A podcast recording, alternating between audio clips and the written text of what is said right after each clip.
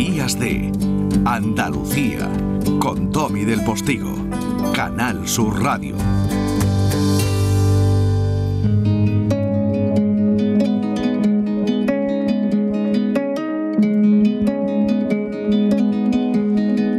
Licenciada en Derecho y en Ciencias Económicas y Empresariales, ha tenido cargos de responsabilidad en varios bancos y en Acciona. Hace 20 años entró como voluntaria en Manos Unidas.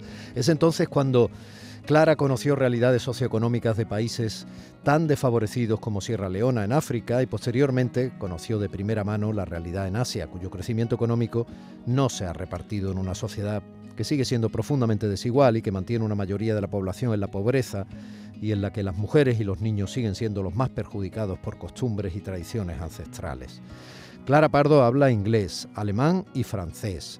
Está casada, es madre de dos hijos y desde 2016 es la presidenta nacional de Manos Unidas. Clara, buenos días. Buenos días. Yo no sé si usted es futbolera, pero la Copa del Rey fue ayer y sabe usted que ha ganado un equipo andaluz. Teníamos que celebrarlo. Por, supuesto que hay que celebrarlo, hay que darle la enhorabuena al Betis. Yo no soy muy futbolera, yo comparto con, mi familia, con mis que, mi marido y mi hijo les encanta. Están dando gritos y estoy ahí al lado viviéndolo. Pero bueno, yo no lo sigo tanto. Ah, pero bueno, enhorabuena al Betis, por supuesto que sí. Bueno, eso está muy bien. Entonces sí, entonces está muy bien, está muy bien. Clara, eh, mañana tenéis eh, en el Teatro Cervantes de Málaga una de esas galas eh, solidarias, donde la música es la protagonista y donde hay un público maravilloso que sabe que participando de esos espectáculos preciosos y llenos de calidad, va a estar la orquesta, además sinfónica de Málaga, va a estar mm, Berna Perles, que es una soprano maravillosa. Yo no sé si conoces a Berna, pero... Yo no la conozco, tengo muchísimas ganas de conocerla mañana, porque yo creo que por lo que me han hablado de ella, vamos, va a ser una maravilla de concierto. Bueno, te vas a quedar fascinada con la persona, porque es una persona que yo tengo la suerte de conocer, es un regalo para, para las personas que la conocemos.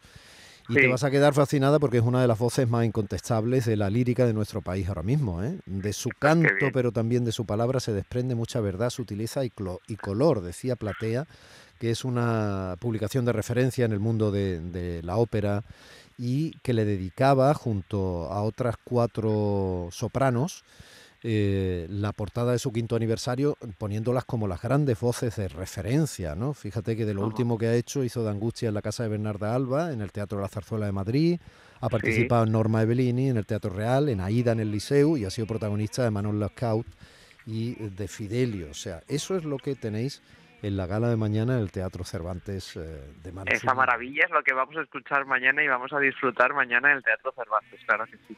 Yo estoy con mucha ilusión de, de, poderla escuchar y también es orquesta, que también es maravillosa y toda la contribución. Vamos, que yo estoy encantada de poder ir a Málaga para, para asistir a ese concierto. Mm, estamos escuchando de fondo con Carlos Álvarez. Es una es una preciosidad. Su tono y su persona son una preciosidad. Y Carlos es un crack. Oye, eh, ¿cómo una persona que ha trabajado fundamentalmente en entidades financieras, que así a priori, poniendo una etiqueta facilona, poco o nada tienen que ver con el ejercicio de la solidaridad en el imaginario colectivo, de pronto eh, se siente sensibilizada por este tipo de, de, acciones, ¿no? Y acaba siendo ni más ni menos que la máxima responsable de una organización como Manos Unidas que lleva más de 60 años, pues precisamente intentando erradicar el hambre en el planeta.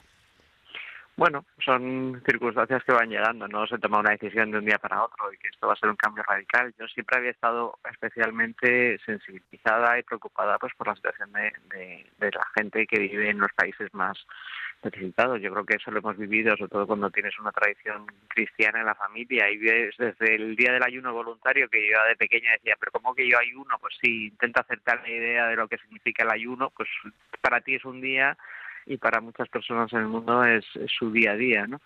Pero bueno, yo trabajaba en el sector financiero y desde luego con 20 años cuando estudiaba no tenía intención de acabar en una organización trabajando de voluntaria. Mi, bueno, pues tenía otras aspiraciones y entré y, yo hablo de mi otra vida, ¿no? Mi, vida en el sector financiero.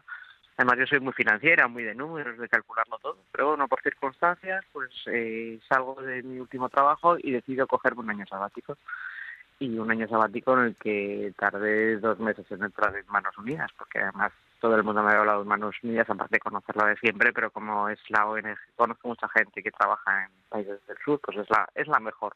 solamente me decían, es la mejor. Y yo entré y el problema de Manos Unidas es que te encanta. Y entre ellos 20 años y ahí sigo. Y yo creo que es de las mejores decisiones que tomo en mi vida. O sea, para mí ha sido un auténtico eh, regalo porque yo digo, yo soy una privilegiada que tengo la suerte de poder estar de voluntaria.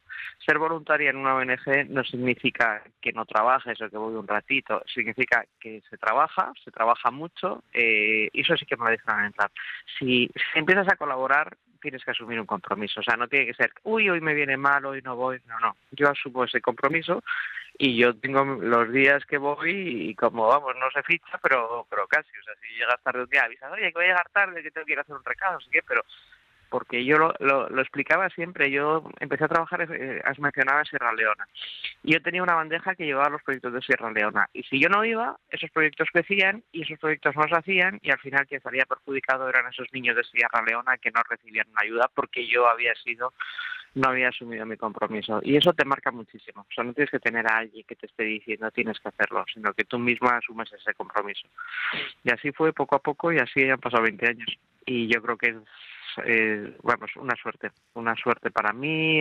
Yo creo que mis hijos han aprendido muchísimo viendo que se puede eh, dar, se puede dar y, y, que se recibe muchísimo más de lo que se da además. O sea que, bueno, yo soy una privilegiada y lo digo cada vez que me preguntan además. Mm. Clara, em, hoy no tenemos mucho tiempo porque tenemos muchos puntos informativos. Nos vamos a ir también al Cerro del Cabezo, donde es la romería de la Virgen de la Cabeza un año más. Y, es además una romería muy potente desde cualquier punto de vista. ¿no?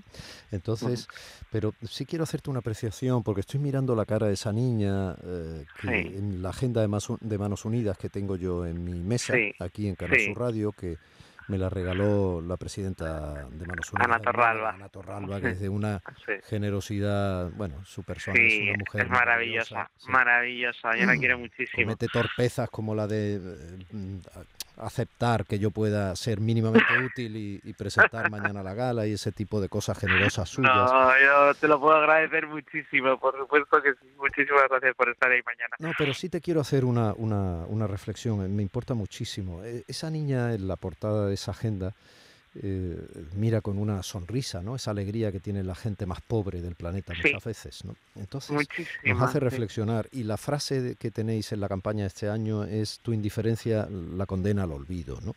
Entonces hay eh, un problema informativo y es que cuando hay una tragedia de moda, eh, todo lo demás se olvida. Pasó con la pandemia, con el COVID, está pasando ahora con Ucrania, que es una tragedia aterradora, aterradora que pone en evidencia que el abusón del cole cuando quiere no tiene quien le pare los pies. Para colmo eso puede generar aceptación en la población que se desencanta y dice, da igual, si es inevitable la desigualdad, la injusticia y el hambre, ¿qué más da? Si esto es así. Eso es muy peligroso porque eso sí que la condena al olvido. Efectivamente, es súper peligroso. Eh, además, como tú dices, luego de repente eh, la gente, además en España somos muy solidarios y somos muy generosos, pero de repente ya se olvida. Entonces ahora solo se habla de Ucrania. Tú lees el periódico por la mañana y solo es Ucrania, hoy en la radio solo es Ucrania.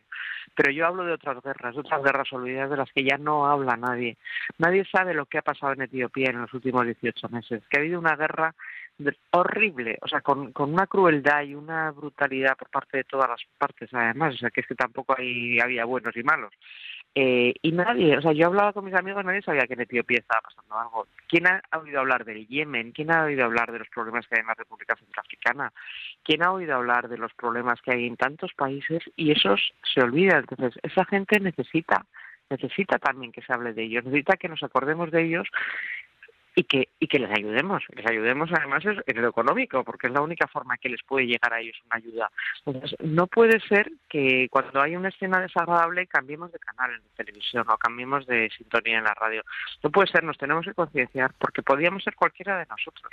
Yo digo que yo he nacido en España, he tenido la suerte de tener una sanidad, un acceso al lago, acceso a la educación, pero porque me ha tocado la lotería, pero yo podía ser esa niña y estar o una niña ucraniana o una niña en el Yemen y estar bajo el miedo de las bombas o que no tengo nada para cenar esa noche. Entonces, no podemos olvidarnos de ellos, no podemos eh, permitir que con el COVID además la brecha, esa brecha, brecha de la desigualdad está creciendo, desgraciadamente. Está creciendo, cada vez hay más cifras de personas que pasan hambre, de esa pobreza que les afecta no solo al hambre, sino pues acceso a la educación, acceso a la sanidad, acceso a un agua sana, eh, bueno, tener una oportunidad.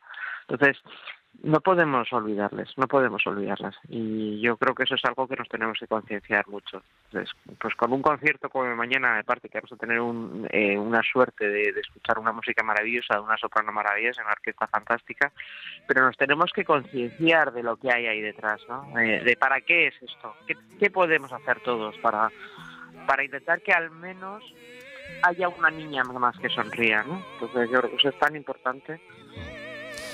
More than words, más que palabras, es lo que cantan Carlos Álvarez con Berna Perles, a quien podremos disfrutar mañana en esa preciosa gala en el Teatro Cervantes de Málaga de Manos Unidas. Clara Pardo, presidenta nacional de Manos Unidas, será un gustazo conocerte en persona mañana. Muchísimas gracias, un beso grande. Seguiremos informando, seguiremos hablando, seguiremos tratando de no ser indiferentes para no condenar al olvido a quienes más necesitan ser recordados. Un beso. Efectivamente, no podemos olvidarlos. Muchas gracias. A ti.